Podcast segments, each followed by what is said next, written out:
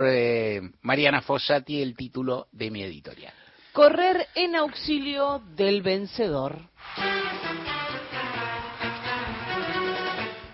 Algunos decían que esa era una de las 20 verdades peronistas, las 20, o de las verdades peronistas adicionales, es decir, en caso, en algún momento cuando se produce una definición hay que correr en auxilio del vencedor. Había otros que decía que también era eh, otra verdad peronista, obviamente apócrifa y, obviamente sarcástica, es el que pierde es un traidor. Este, puede ser, puede ser. ¿Qué estamos diciendo? Bromeando, por cierto. Que la victoria, lo que te dijimos tantas veces antes de, la elección del domingo, te lo dijimos después, lo seguimos diciendo, la victoria embellece, al que gana le da más chances, atrae. Muchas personas, no hablo de las personas del común, las personas del común, insisto, están en un, en un registro que es, eh, exótico que yo en el cual yo no quiero hincar mi crítica. Cada persona vota y vota como le parece. Ella tiene el sacrosanto, cada persona tiene el sacrosanto derecho de votar, quien, quien les hable y cualquier otro tiene el sacrosanto derecho de votar como ellas o no, y de por lo tanto estar en desacuerdo perfectamente. Y si hay algo que no, que no debería suceder nunca, con resultados que a uno le agradan o con resultados como los que se registraron hace ocho días que a uno no le agradan ni medio, es eh, adherir, treparse al carro, al carro triunfal del vencedor. Por esa la frase, más allá de su origen, correr en auxilio del vencedor, me parece sugestiva para decirte dos o tres consignas para darle vuelta. En primer lugar, hay formas de pensamiento general, hay ideologías que están pensadas para favorecer a los vencedores. O sea, hay ideologías cuyo sustrato es que ganen los que ya ganaron, que ganen los más ricos, que ganen los más poderosos, que crezcan los más poderosos y los otros que se embromen. Son ideologías, así no lo dicen, se dice de otra forma, se dice de forma más sofisticada, en, varios casos hay, eh, por supuesto, posiciones mestizas, dudas y demás, pero hay quien cree que la desigualdad es virtuosa, que la diferencia de riqueza dinamiza la sociedad, que las ideas de igualación de sociedad frenan el desarrollo económico, se puede decir mejor o peor, se puede decir más o menos maquillado, en general así se usa, pero de cualquier modo eso existe. Y hay otros que piensan o pensamos que, por ejemplo, eh, son injustas las desigualdades de cuna, son injustas las grandes riquezas, eh, hablo generalidades, si vos me entendés, es injusto que algunas personas o familias tengan asegurada su subsistencia y su vida opulenta por generaciones, mientras otras nacen condenadas o casi condenadas a este, vivir eh, con limitaciones, a no poder educarse, a ser pobres y con bajo nivel de educación, una vida, dos una vida, quiero decir, una generación, dos generaciones, tres generaciones, hay quien cree que la defensa de la propiedad privada autoriza apenas muy violentas contra quienes, violando leyes, eh, se apropian de ella e inclusive a la pena de muerte, uno no comparte, hay quien piensa que los impuestos deben cesar cuando, en vigor, en rigor, más allá, y no estoy hablando, y vos seguramente te das cuenta sin que te lo diga, porque vos sos lo suficientemente capaz como para percibirlo, más allá de cuáles sean los impuestos o las cargas fiscales correctas o no correctas, en definitiva, la existencia de un sistema impositivo es uno de los recursos más firmes para digamos, mantener las desigualdades existentes, mantener el esquema de propiedad existente, mantener las diferencias sociales o tratar de mitigarlas. Un sistema impositivo de lo que se llama progresivo busca, los impuestos que se llaman progresivos buscan que las personas más ricas eroguen más, que las personas ricas contribuyan más, que las personas menos ricas no contribuyan. Las políticas sociales contribuyen también a paliar, a hacer puentes respecto de esas desigualdades o de cuna o desigualdades que surgen de la distinta distribución de competencia. Lo que te estoy diciendo es sencillo, pero digamos en cualquier momento te lo pone, es sencillo, lo cual no quiere decir que sea fácil de conseguir, menos en un país periférico, en buena medida dependiente, endeudado, mal administrado en los últimos años, por decir poco, pero eso existe y esas diferencias existen. Y el hecho de momento transitorio, de momento provisorio, pero que puede el día de mañana ser consolidado en las urnas, el hecho de que hay un sector, por ahora primera minoría intensa, y luego habrá que ver que haya planteado que varias de, estos, de estas cuestiones deben cesar, deben desaparecer, que no debe haber Estado, que no debe haber educación pública, que no debe haber salud pública, que no debe haber este, empresas públicas, y que piensan que esos mecanismos son buenos para dejar a todas las personas en igual, en una línea de igualdad, una línea de partida igualitaria, es un blef. Es un blef, está comprobado, y no hay ningún motivo, entiendo yo, con respeto por todas las posiciones, para someterse a un contingente veredicto de quien se impuso en una elección con medios lícitos, que no es poca cosa, que es interesante, que revela muchas falencias, la hemos hablado 50.000 veces acá, las hablaremos mucho más, pero que no da, es decir, que no te da la razón y que no obliga a una suerte de oportunismo estadístico de plegarse a aquellos que, en fin, son mayoría contingente, por cierto, y que siempre han estado, hace mucho tiempo que han estado rondando eso. A veces la gente se olvida, porque total está, es fácil olvidar, pero en las elecciones que ganó Néstor Kirchner con el 20 nada por ciento, Carlos Menem y eh, Ricardo López Murphy sumaron más del 40 y en algún momento se pensaba que entre ellos dos llegarían al balotaje, lo que hubiera significado en criollo que una figura de derecha podría haber llegado al gobierno en 2003, después de la nada menos que de la crisis del 2001, de la crisis de la convertibilidad, de la crisis de la política monetaria que fue la bandera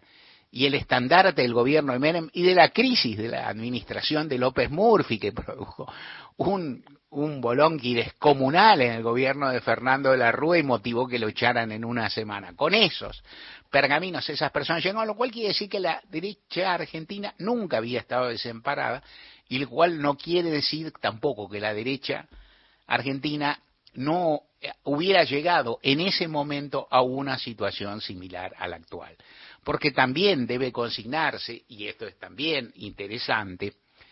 que eh, por sus planteos generales sobre la sociedad, sobre el Estado, sobre la tolerancia, sobre la venta de órganos, ¿por qué no? sobre las empresas estatales, las empresas públicas, sobre una cantidad de temas que no menciona, pero que están por ahí, discriminaciones, etcétera, eh, y por su trayectoria muy breve, fulgurante, sin duda, restallante, ¿no? Es decir, eh, exorbitante si uno quiere, Javier Milei es una figura más de derecha que Menem y López Murphy juntos, y a veces cuando uno mira a López Murphy, que es un troglodita, y que encima se ha vuelto más troglodita con el correr de los años, pero así todo tienen alguna pátina, algo de los que hicieron una, una trayectoria política, se formaron en la universidad, se formaron en la universidad pública, se formaron en, en espacios de debate, que lo dejan, no sé, como figuras que uno no tiene por qué añorar, porque de aquellos, digamos, de, de, aquellos vendavales vino este tsunami, pero de cualquier manera todavía hay algunas diferencias que vale la pena señalar. Los que corren, como es lógico, eh, no es un fenómeno exótico en el planeta. Y los que corren en auxilio, así, es decir, entonces uno ve, ¿qué pasa? Que hay intérpretes, figuras políticas y demás que corren entusiasmados en socorro del vencedor. Que yo diga que, que, no, que hay gente que no debería plegarse a eso y que no cuenten con uno no tiene mucha importancia, igual lo digo cortito para que se enteren, pero no, no importa. De cualquier modo, lo que sí es interesante es quienes pasan a, por usar una expresión vetusta que todavía está en, en vigencia, a rodear a mi ley. Y ahí lo que está pasando al principio, en principio, y hay que ver y demás, es también lo que sucedió, salvados todas las distancias geográficas, políticas y de situaciones y demás, algo que también rondó a dos, a dos figuras que, que, digamos, de los que Milei tiene resonancias, que son Donald Trump, quien fuera presidente de los Estados Unidos, y Jair Bolsonaro, quien fuera presidente del Brasil, que es los respectivos establishment no confiaban en ellos, les parecieron un poco alocados en campaña. Cuando los ñatos ganaron, pensaron, los vamos a rodear, los vamos a acercar, los vamos a mitigar, y algo consiguieron y algo no consiguieron. O sea, pensaron que los iban a domesticar, no lo domesticaron, algunos se les prendieron, algunos como, como le gusta decir a Mario Negri, que es una expresión que a mí me gusta, que eso me parece simpática, mojaron el pancito en el tuco, ¿no? O sea, se acercaron a la olla y mojaron el pancito en el tuco, qué sé yo, y otros no consiguieron tanto, pero algo hay. Y en este momento uno advierte, empieza a advertir quiénes son las figuras que se acercan a un dirigente que ha hecho, se ha hecho fuerte por ser casi el único cuadro de su partido y que ahora tiene que sostener eso, pero al mismo tiempo, ante la perspectiva no alocada de participar en el balotaje y aún en la no alocada de eventualmente ganar las elecciones nacionales y llegar a la presidencia, el hombre tiene que rodearse un poco, tiene y aparte se le va a exigir en un en,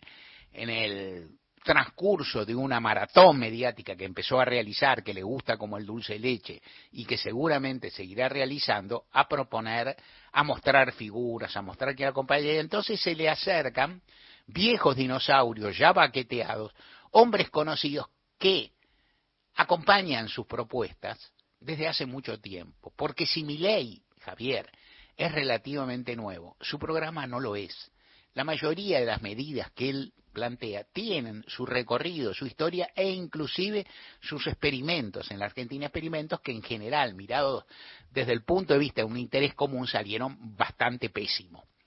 Carlos Rodríguez, un brillante de por sí economista del SEMA, que es algo así, como decirte, como, digamos, como, como el reducto más conservador y ultra de la derecha económica en la Argentina, un hombre talentoso dentro de ese grupo, que ese grupo tiene, como todos, tiene algunas figuras más talentosas y otros repetidores más, ignorantes, este de los primeros. Roque Fernández, que también es un, también pertenece a esa, escuela es una escuela de 14, a ver si nos entendemos, de 14, digamos, trogloditas, en, en el término del sentido de su posición económica, de su transigencia y demás, fueron funcionarios importantes, como le dieron materia gris y base a un equipo que no la tenía de movida, acompañaron más a Roque Fernández, es decir, Roque Fernández se acompañó a sí mismo, digamos, pero acompañaron más la etapa de Roque Fernández que la de Domingo Cavallo, que es también uno de los más talentosos economistas de ese sector, los más chispeantes, los más creativos, de nuevo no son todos iguales.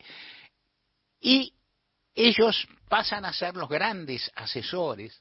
de Milei, que cuando se reúne con los eh, funcionarios del Fondo Monetario, cuando realiza una conversación por Zoom por no usar un arcaísmo, es una, una conversación por Zoom, es una reunión, me, me rehuso a aceptarlo. O sea, no sé, va, lo rechazo, que es más o menos, pero bueno, llamemos reuniones, reuniones, conversación por Zoom, conversaciones por Zoom, habló por Zoom y se rodeó con ellos, o sea, se los puso cerca para tener a alguien que pudiera hablar en inglés con solvencia y que también tuviera pergamino frente a esa gente y ahí aparecen, y también aparece un funcionario que se llama Punte o Ponte, él mismo varía en el recuerdo de su propio apellido por circunstancias personales que no importan y que en la Argentina, un país con tradición migratoria, no tiene ninguna importancia, que fue un funcionario el segundo de Triaca, de Jorge Triaca en el Ministerio de Trabajo, que empieza a sonar como asesor de mi ley el Ministerio de Trabajo, que fue un funcionario nefasto, ex integrante de Techín, el autor de esa bellísima frase plena de sensibilidad social y de poesía también, en el cual decía que había que terminar con las indemnizaciones y ciertas reglas de, por despido y ciertas reglas de protección, porque contratar y despedir era tan sencillo y tan habitual como comer y descomer. Una frase hermosa que aparte revela, digamos, un profundo humanismo y que revela, y esos monstruitos vuelven, y es lógico que vuelvan porque tampoco la dotación de monstruitos con recorrido tampoco es tan grande, pero también dice algo. Si de monstruos hablamos volviendo, el que, digamos, el que en esta semana se llevó la sortija en ese aspecto. Vos sabés que la sortija no me diga que no sabe, después te lo cuento. Bueno, se llevó el premio, el pequeño premio del día, qué sé yo. Eh, fue Mauricio Macri, el expresidente que elogió a Milei en el acto, en el, en el acto mitad velorio y mitad festejo, mitad no, 70 velorio y 30 festejo, posterior a las elecciones que hubo en el comando de campaña de Juntos por el Cambio, en que Macri coló para hablar último, se ingenió para taponar físicamente la imagen de Rodríguez Larreta. Nunca sabré si lo hizo a propósito, no creo que no. Viste, yo no creo en esas cosas, no creo en esas historias, pero pasó. La historia a veces también tiene nada, pero diga, sí, esos símbolos, ¿no? Este momentito. En todo caso, Macri apareció y elogió a Milei, elogió abiertamente. Milei venía diciendo algo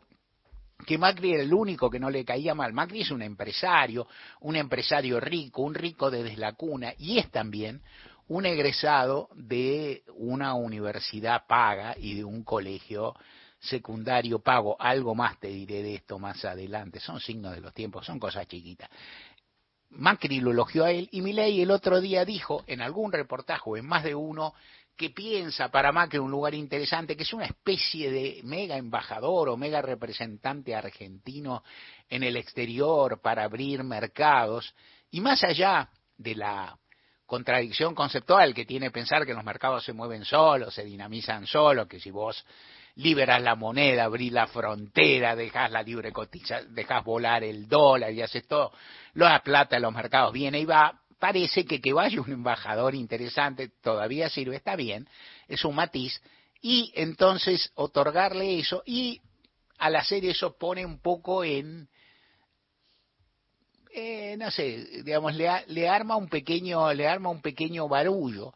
a, eh, a Cambiemos, a Juntos por el Cambio, y en particular a Patricia Burrich, que se queda con un margen estrecho para maniobrar, y si uno tuviera que decir algo muy rapidito, a falta de otras cosas, Burrich tiene menos margen para maniobrar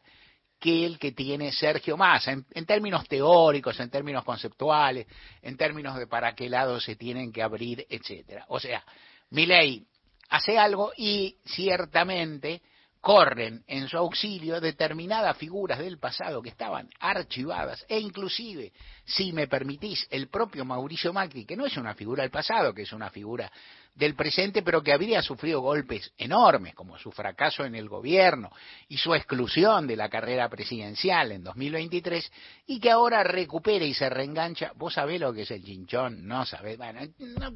es muy difícil hablar contigo en estas condiciones. O sea, el chichón es un juego donde uno que va perdiendo puede reengancharse, paga una guita, siempre hay que agarpar, esto es fundamental. Paga una guita y entra y se pone un poco a la cola. Macri queda un, o sea, vos perdiste, quedaste afuera, te fuiste a la B, podés volver a jugar a la A, pero pagás unos sopes, ¿está bien? Está bien. Podés quedar un poco más arriba, podés quedar un poco más arriba si te apillan las Macri, tenés guita y mi ley te avala. Corriendo en favor del vencedor, esto es lo que se va viendo en estos días los demás tienen que dar respuestas y de esto seguiremos hablando en otros momentos y también exploraremos muchos abordajes que se han, hecho en estos días acerca de lo que nos está sucediendo, una cantidad de los cuales francamente es muy interesante, algunos que ya pasaron por acá y otros y otras que seguirán pasando. Recuerden que estamos en Facebook, nos encuentran con el nombre del programa, que hay un podcast en Spotify para volver a escuchar fragmentos de los programas ya emitidos y en Twitter somos arroba gente de a pie AM. Gente de a pie. Hasta las 17. Encontrá los podcasts de la radio en nuestra web, radionacional.com.ar.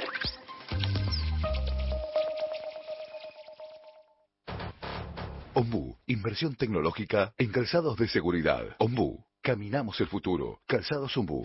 nuestro liderazgo a tus pies. Nacional Digital. Una señal. Todas las radios. Escúchala en nacionaldigital.com.ar. Toda la información y el mejor análisis en Gente de a pie con Mario Weinfeld.